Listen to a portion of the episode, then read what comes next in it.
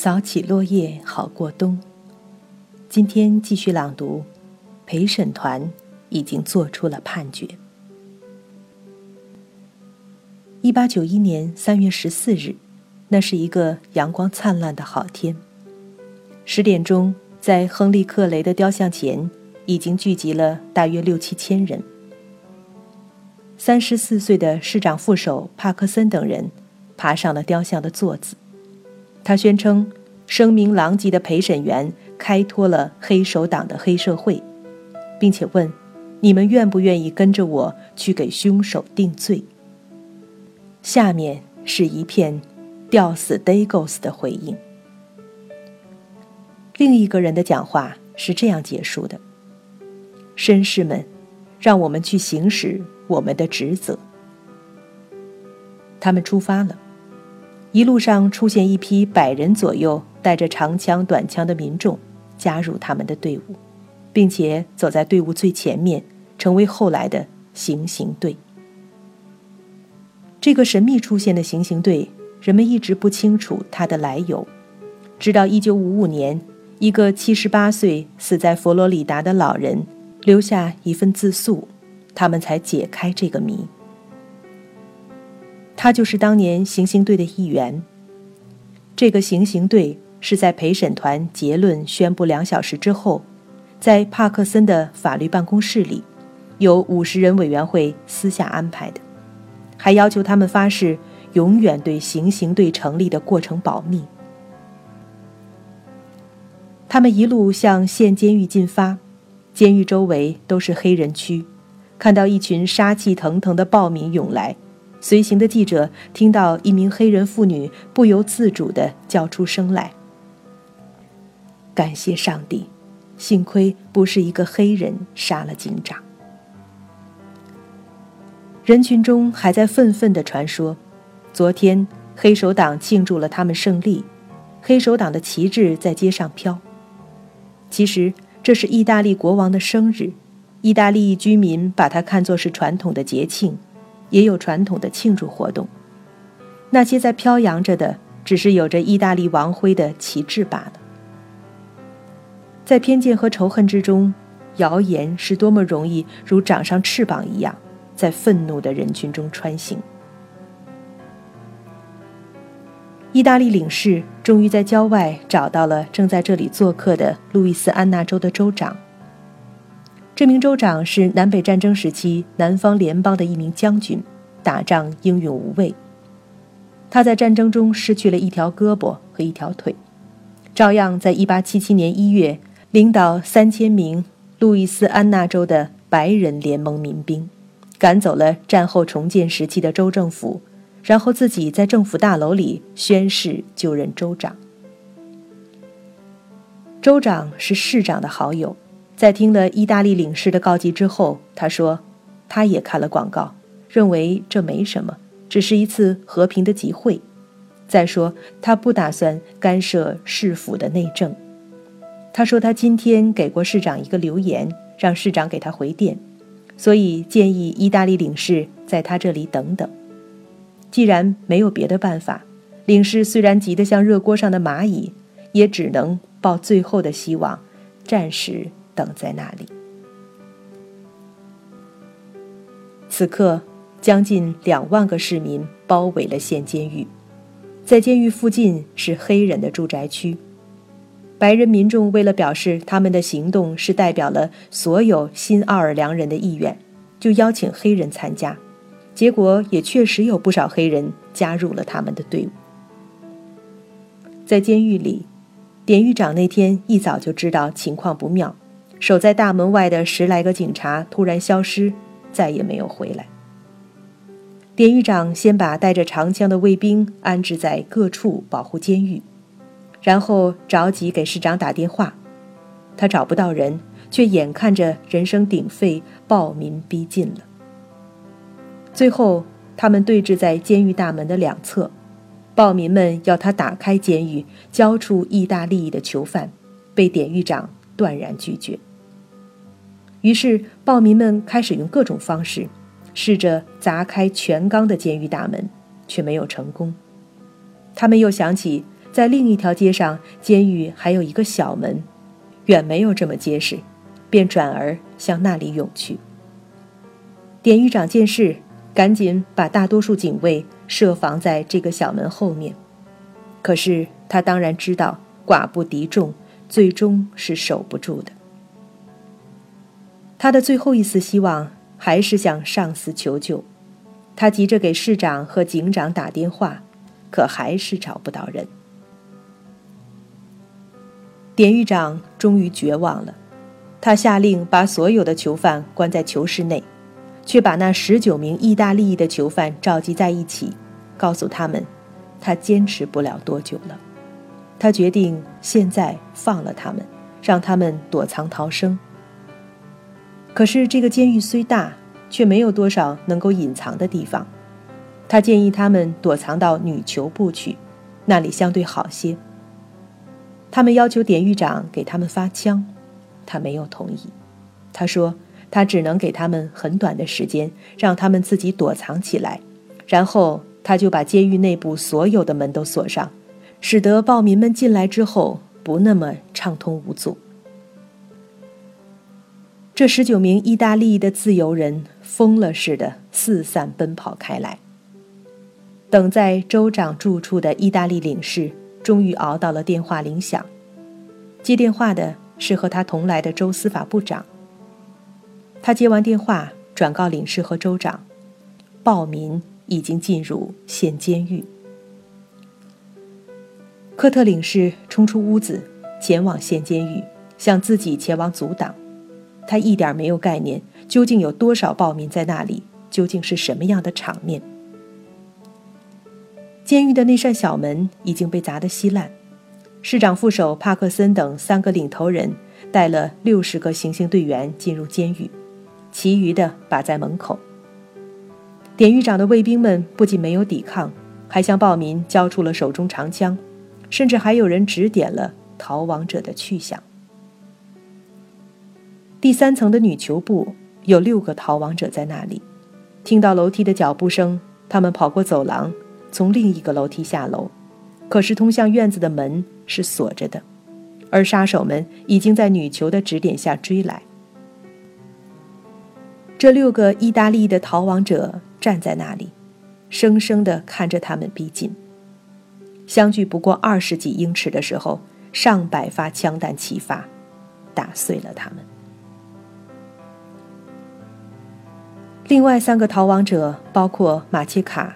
在南球部的走廊被另外一些暴民抓住，马切卡试图反抗，立即被近距离打死，形状惨烈。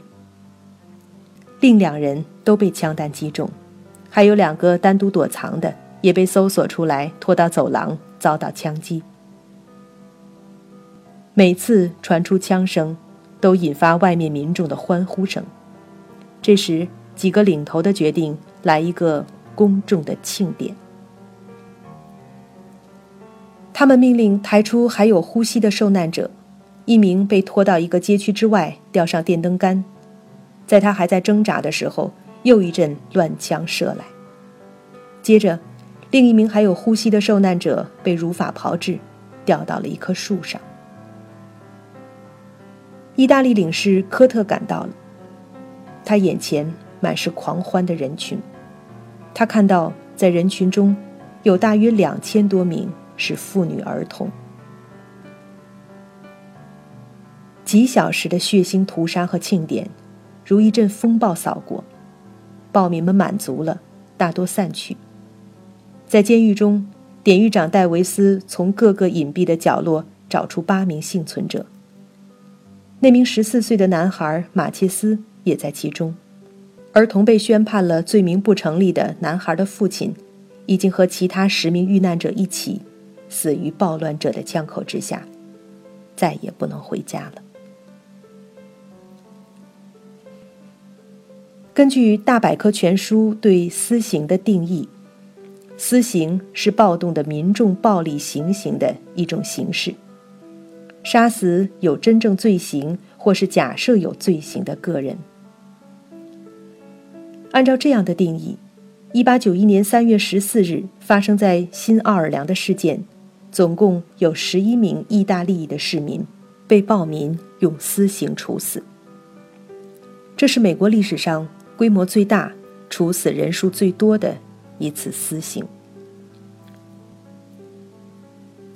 新奥尔良私刑事件折射出1891年美国各个层面的问题和状况，不仅反映了1891年的新奥尔良、路易斯安那州和南方的状况，也反映了当时相当一部分的美国民众、美国媒体的状况和认识水平。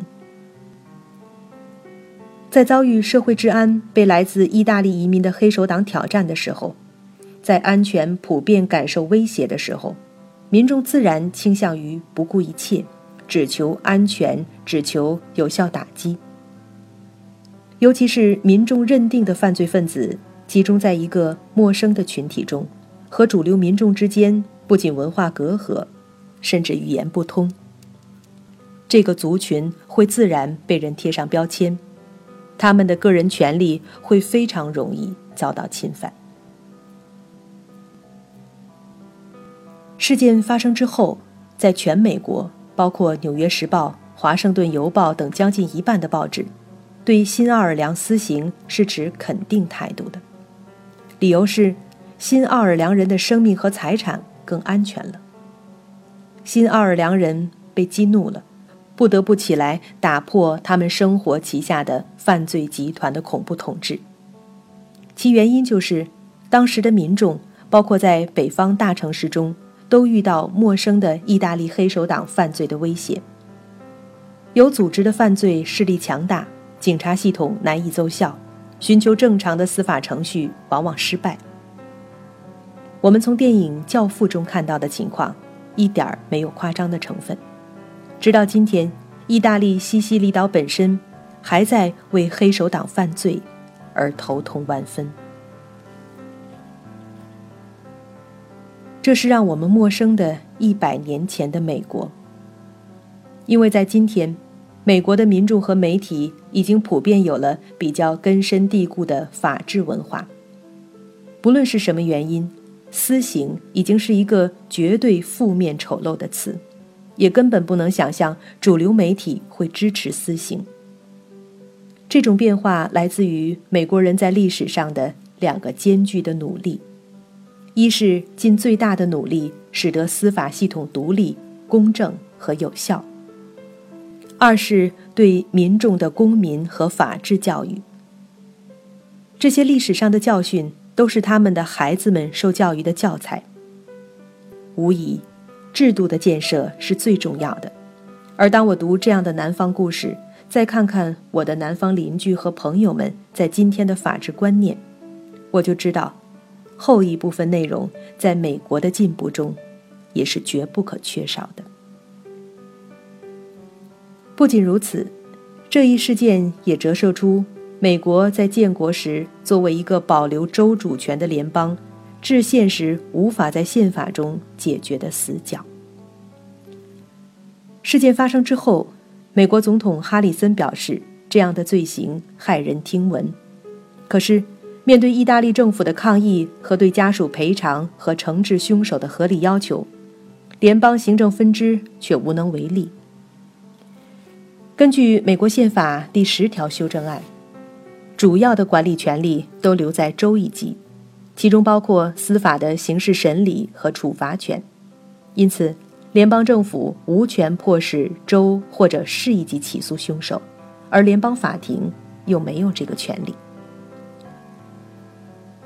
为了应对意大利政府，甚至连哈里森总统都曾经指示联邦司法部长派人私下前往新奥尔良，调查私刑死难者们在汉尼西谋杀案中确实有罪的可能性。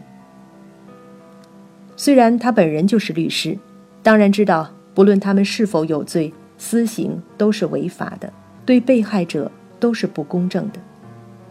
虽然市政府试图提供所谓证据，联邦的调查报告仍然显示，这些受难者们不仅没有任何证据能够证明他们涉案，也没有任何证据能够证明他们是黑手党或者任何类似帮派的成员。我们到达新奥尔良的那天，当地寒风刺骨，意外地飘着小雪。第二天一早，满街是南方灿灿的阳光，洒在游人们的身上。我们在老街小巷里转悠，捧着一本城市老照片集，寻寻觅觅，试着找到当年这一事件的遗迹。一百年过去了，原来是贫民居住的意大利区，现在新楼林立。当年暴民们集合的那个街口还在，那条街却已经变成了汽车大道。街心的绿化带和克雷雕像都不复存在了，就连庞大的县监狱也已经拆掉，片瓦不存。可是我们知道，那些意大利的受难者。他们并没有离去。新奥尔良私刑事件给后世留下的教训，至今令人警醒。陪审团制度是美国司法中最重要的制度，法律要求陪审团根据涉案双方在法庭上按照严格程序呈递的证据来做出他们的判决。有时候证据并不完整，可以想象，陪审员也是人。陪审团也可能得出错误的结论。